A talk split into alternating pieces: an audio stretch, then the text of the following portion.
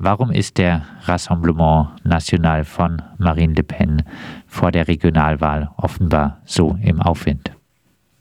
Also im Aufwind befindet die Partei sich ja seit längerem äh, vor dem Hintergrund äh, der Krise äh, mehrerer der äh, in Anführungszeichen Altparteien des äh, politischen Systems. Äh, der damalige Front National wurde ja schon zur stimmenstärksten Partei bei der Europaparlamentswahl in Frankreich im Mai 2014 erneut im Mai äh, 2019, allerdings mit leichten Stimmenverlusten von in Höhe von einem Prozent gegenüber äh, 2014. Äh, die, äh, die Macronie, also die Anhängerschaft des äh, amtierenden Präsidenten Emmanuel Macron, tut ihrerseits alles dazu, und dies seit mehreren Jahren, also seit dem Regierungsantritt der Macronie 2017, auf die Dauer eine Duellsituation äh, zu etablieren, zu installieren, die als vermeintlich einzige Alternative äh, entweder die Wirtschaftsliberalen an der Regierung, die ihrerseits in großkoalitionärer Manier ja Teile der früheren Sozialdemokratie und Teile der früheren Konservativen aufgesogen haben. Also entweder äh, die regierenden Wirtschaftsliberalen als eine Art großer Koalition der Vernünftigen des Establishments auf der einen Seite oder die extreme Rechte als einzige Alternative auf der anderen Seite die äh, regierende Macronie glaubt, dadurch mh, sozusagen als in Anführungszeichen Schutzwall gegen die extreme Rechte immer noch alle anderen politischen Lager im Notfall hinter sich vereinigen zu können. Das funktioniert allerdings immer weniger. Äh, insofern als äh, dieselbe Masche seit Jahren äh, beziehungsweise von anderen Parteien benutzt seit Jahrzehnten benutzt wird und äh, insofern als die Abneigung gegenüber Emmanuel Macron und seiner Politik in den vergangenen Jahren wuchs, wenngleich sie im Moment äh, etwas zurückging, da äh, ein Schönwetterhoch äh, Macron dadurch beschert wird, dass ähm, seit äh, vorgestern die Maskenpflicht im öffentlichen Raum fiel und äh, seit äh, und ab diesem Sonntag rein zufällig zeitgleich zum ersten Durchgang der Regionalparlamentswahlen auch die Ausgangssperre, also die Sperrstunde fällt. Hm, also diese, diese Tatsachen bescheren Macron inzwischen hoch. Aber generell ruft seine Politik die ja die sozialen Ungleichheiten in Frankreich stark anwachsen ließ, äh, Abwehrreaktionen hervor. Das heißt, immer mehr Leute sagen sich äh, oder sagen laut, auch anderen, äh, 2017 haben wir noch im Namen der Abwehr der extremen Rechten für das kleinere Übel, also für Macron gestimmt. Nächstes Mal stimmen wir gegen Macron als das größere Übel. Das heißt, wir errichten erneut einen Schutzwall, aber dieses Mal gegen Macron. In den sozialen Unterklassen gibt es eine wachsende Zahl von Leuten, die das sagen. Der Rassemblement National seinerseits tut, seinerseits tut alles, um diese Polarisierung zwischen mm, dem wirtschaftsliberalen Lager um Macron und sich selbst ebenfalls als einzige Alternative darzustellen. Die extreme Rechte stellt es allerdings dar als Wahl zwischen den Mondialisten, also den Globalisten auf der einen Seite und den EU-Euphorikern auf der einen Seite und den Freihandels-Euphorikern auf der einen Seite und den Patrioten auf der anderen Seite, wie Sie das ausdrücken. Und äh, ein Thema, was auch den Wahlkampfberichten äh, zufolge äh, bestimmt, äh, ist äh, leider nicht äh, unbedingt immer die Ungleichheit, sondern auch das Thema Sicherheit. Das ist das absolut dominierende Thema. Das ist neben den strukturellen, also längerfristigen Faktoren, die ich aufzählte, das der konjunkturelle Faktor, also der zeitgebundene Faktor. Seit Ende April haben wir eine Situation, in der die in Anführungszeichen Sicherheit in, auf den meisten Medienkanälen das alleinbestimmende Thema darstellt. Das war schon vorher äh, ein stark bestimmendes Thema der französischen Innenpolitik äh, auch, aber nicht nur bedingt durch die tatsächlich äh, stattfindenden, stattgefundenen Attentate im in der Sequenz Herbst 2020, also äh, Ende September, äh, in den vermeintlichen Räumen der Zeitung Charlie Hebdo, wo die allerdings, wo die Zeitung nicht mehr war. Am 25. September war äh, in der Straße, wo Charlie Hebdo früher ansässig war, ein Attentat, bei dem zwei Medienschaffende, die aber nicht für Charlie Hebdo verletzt wurden. Dann am 16. Oktober äh, der Mordanschlag auf den Lehrer Samuel Paty. Ähm, also dadurch mitbedingt, aber auch aufgrund anderer Faktoren, äh, war das Thema innere Sicherheit immer präsent in den letzten zwei, drei Jahren. Seit Ende April ist es allerdings das alleinbestimmende Thema, wobei sich Sachen vermengen, also durchaus reale Probleme mit einer Wahrnehmung, äh, die andere Themen äh, verdrängen. Äh, die realen Probleme sind also nach wie vor allerdings nicht mehr so zentral wie im Herbst 2020 dschihadistische Gewalt. Es gab also einen Mord an einer äh, Administrativ, äh, Administrativbeamtin, also einer ähm, Zivilbeamtin in einem Polizeikommissariat, einer Polizeisekretärin, Ende April dieses Jahres in der Pariser äh, Vorstadt Rambouillet oder in Rambouillet, einer historischen Stadt in der Nähe von Paris. Ähm, gleichzeitig gibt es äh, eine starke Präsenz des Themas Gewalt gegen Frauen, sexuelle und sexistische Gewalt, Frauenmorde, Feminizide, auch seit äh, Ende April, Anfang Mai. Also der vielleicht spektakulärste Fall äh, fand am 4. Mai in Merignac in der Nähe von Bordeaux statt. Es hat aber seitdem weitere Feminizide gegeben, etwa in Colmar äh, und in ähm, Ayange in Ostfrankreich, beides in Lothringen, äh, das heißt Colmar im Elsass, äh, in der Nähe von Freiburg im Übrigen, äh, Ayange, äh, zufällig eine rechtsextrem regierte Stadt mit äh, Rassemblement National Bürgermeister in, in Lothringen. Ähm, ich wollte gerade sagen, es ist ja, höchst ja, ja. merkwürdig klingt es, dass er dann ausgerechnet die extreme Rechte äh, von der Debatte um Femizide äh, profitiert. Äh, jein, äh, also natürlich, wenn man das als Thema einer Dominanzkultur, also eines gesellschaftlichen Machtverhältnisses thematisiert, dann ist es kein rechtsextremes Thema. Aber die Rechten polen das Thema natürlich um als Sicherheitsproblem, als Problem des vermeintlichen Laxismus, also der Laschheit, der Schlappheit der Justiz und als Ausländerproblem. Also der äh, Frauenmörder von, äh, von Metz war mh, mm, ein äh, Mensch aus dem Kosovo, ich glaube ein Serbe aus dem Kosovo, der äh, in äh, Colmar war ein Franco-Türke. Äh, das gibt, es gibt allerdings auch Herkunftsfranzosen. Die letzten Frauenmorde wurden durch Herkunftsfranzosen verübt, die, die allerletzten. Aber mh, die extreme Rechte schafft es natürlich immer dann, wenn der Täter nicht französischer Herkunft ist. Und es gibt natürlich äh, Urheber von Frauenmorden, die jeglicher Herkunft sind. Das geht quer durch die Bank. Aber wenn der Täter nicht französischer Herkunft ist, dann schafft die extreme Rechte natürlich gerade das als vermeintlichen Ursprung, als vermeintliche Wurzel der Tat äh, zu ähm, thematisieren. Und wenn nun gerade in einer rechtsextrem regierten Stadt, wo also das Rathaus Zugang zu Kommunikationskanälen hat, eine solche Tat stattfindet und durch ein äh, durch einen äh, Geflüchteten oder Einwanderer verübt wird, ähm, dann äh, ist es natürlich ein gefundenes Fressen, dann wird es über diese Schiene thematisiert. Es fand zudem am 5. Mai in Avignon ein Mord verübt durch einen Dealer an einem Polizeibeamten, an einem 738-jährigen Polizisten statt. Daraufhin mobilisierten die Polizeigewerkschaften mehrere Wochen lang zur Kundgebung. Äh, also es gibt natürlich Polizei Bedienstete, die Opfer von Gewalttaten werden. Es gibt generell ein Anwachsen von Rücksichtslosigkeit und Gewalt, denen in erster Linie nicht Polizeibeamte äh, bei ihren Einsätzen zum Opfer fallen. Das gibt es aber auch dort, wo das Kräfteverhältnis nicht dafür sorgt, dass eine stark bewaffnete Polizei rein durch ihr Auftreten geschützt ist.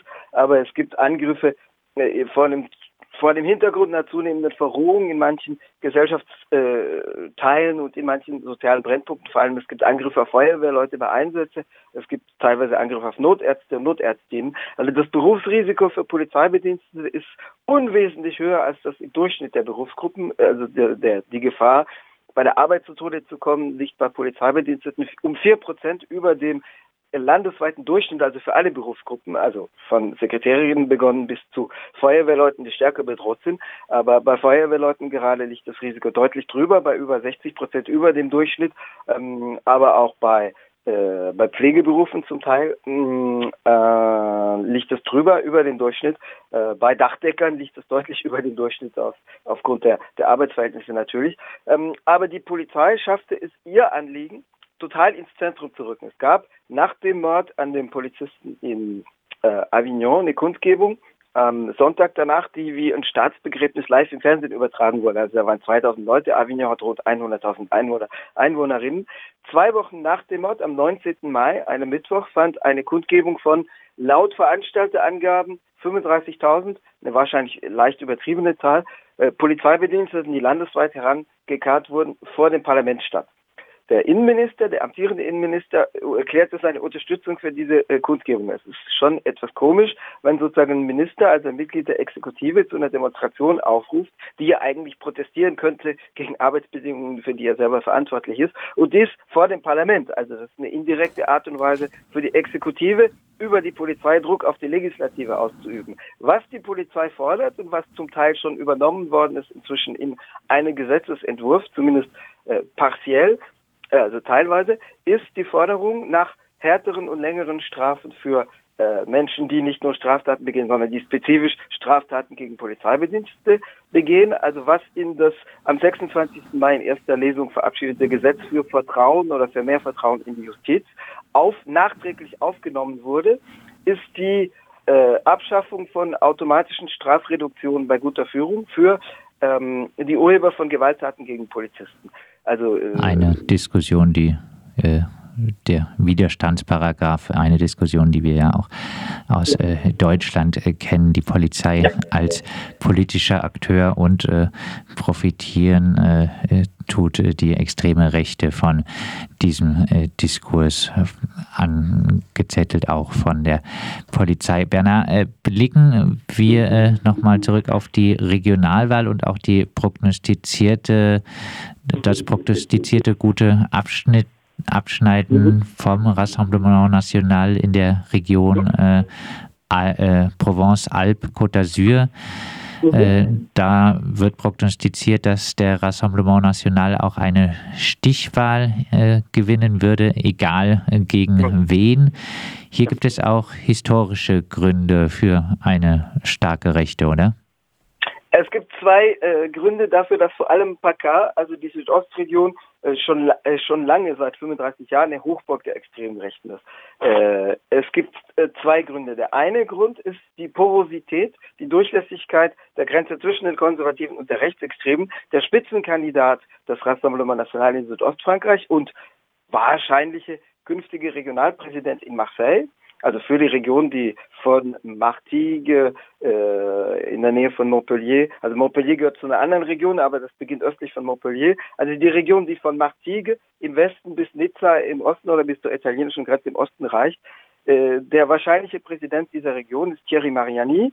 Thierry Mariani war bereits 2010 Spitzenkandidat in dieser Region, aber für die Konservativen für die er die damalige UMP, die inzwischen Les Républicains, LR heißt. Äh, Mariani war damals auch Minister unter Nicolas Sarkozy. Er war zeitweilig Transportminister. Also derselbe Spitzenkandidat, der damals für die Konservativen antritt, tritt jetzt für die extreme Rechte an.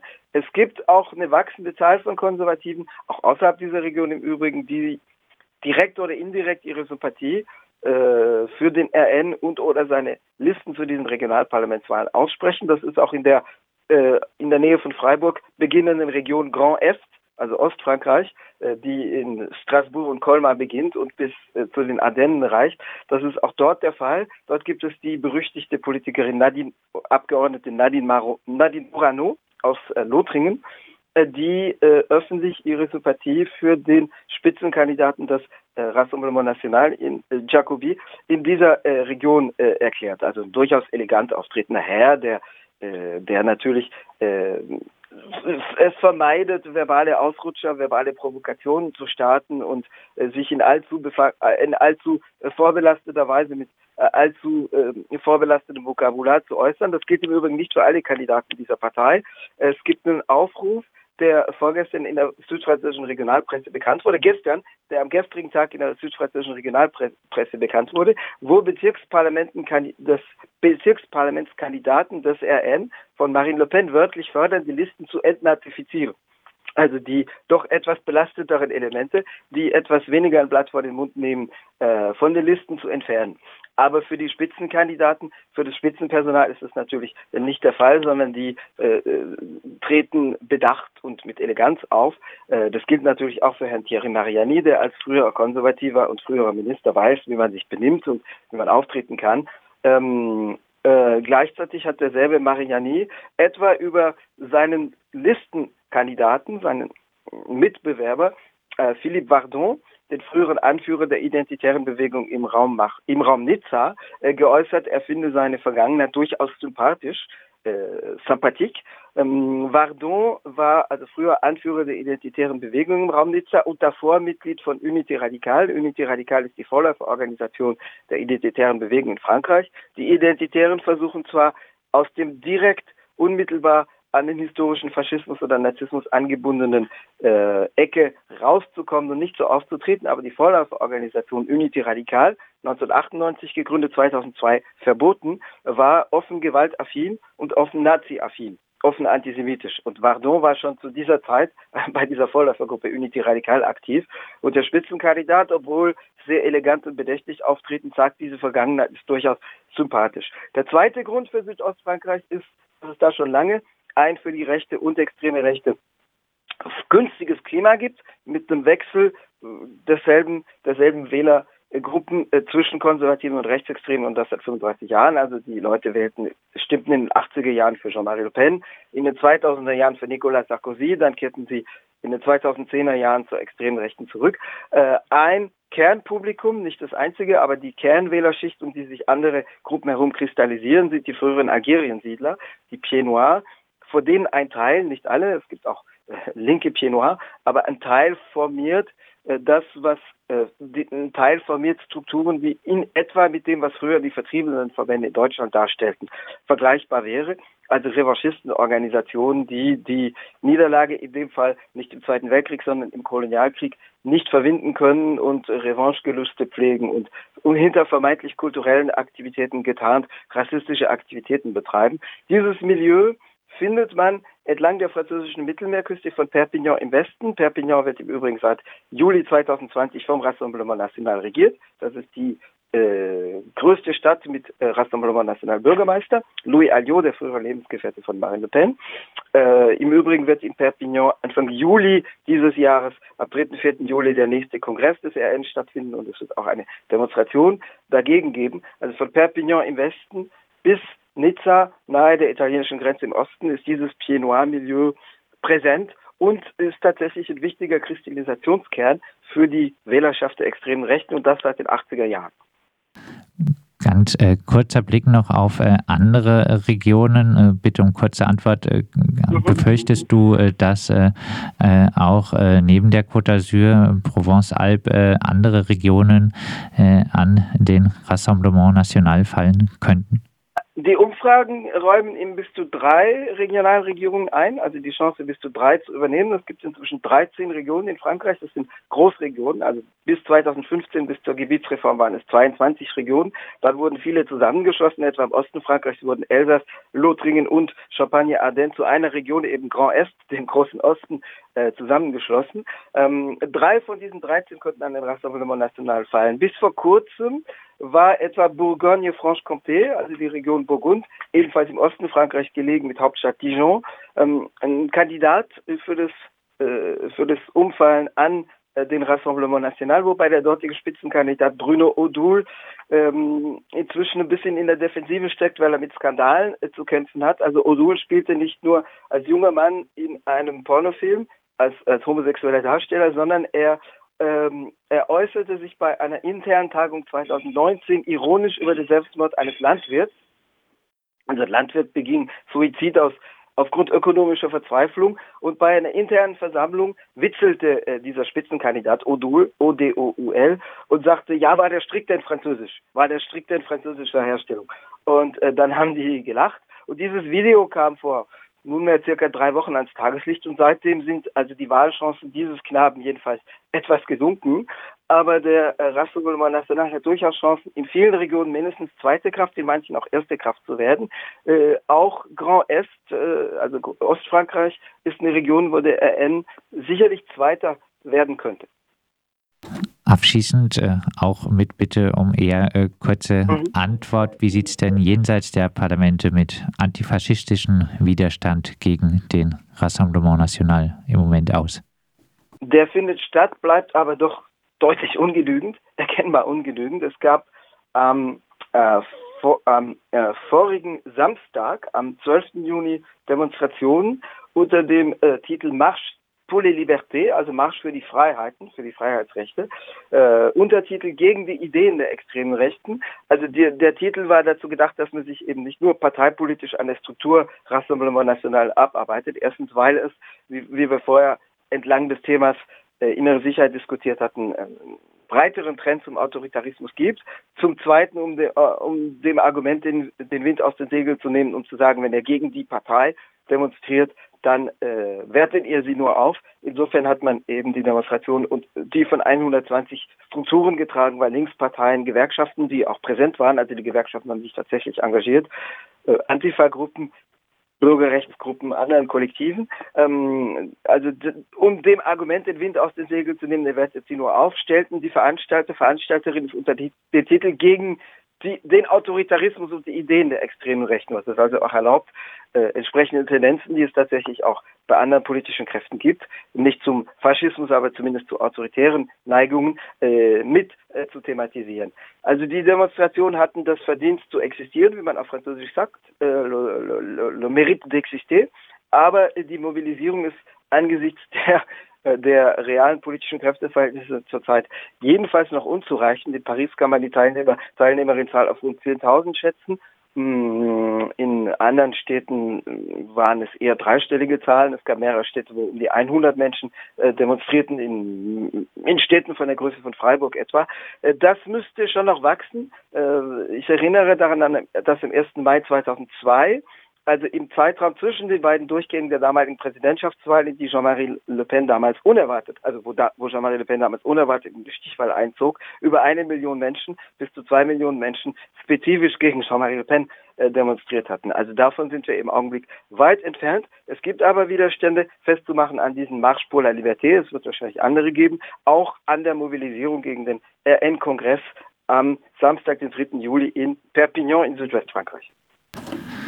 Am Wochenende findet die erste Runde der äh, Regionalwahlen in äh, Frankreich statt und äh, prognostiziert wird doch in mehreren Regionen ein erfolgreiches Abschneiden des Rassemblement National von Marine Le Pen. Wir haben über das Thema mit unserem Frankreich-Korrespondenten, den freien Journalisten Bernhard Schmid aus Paris gesprochen.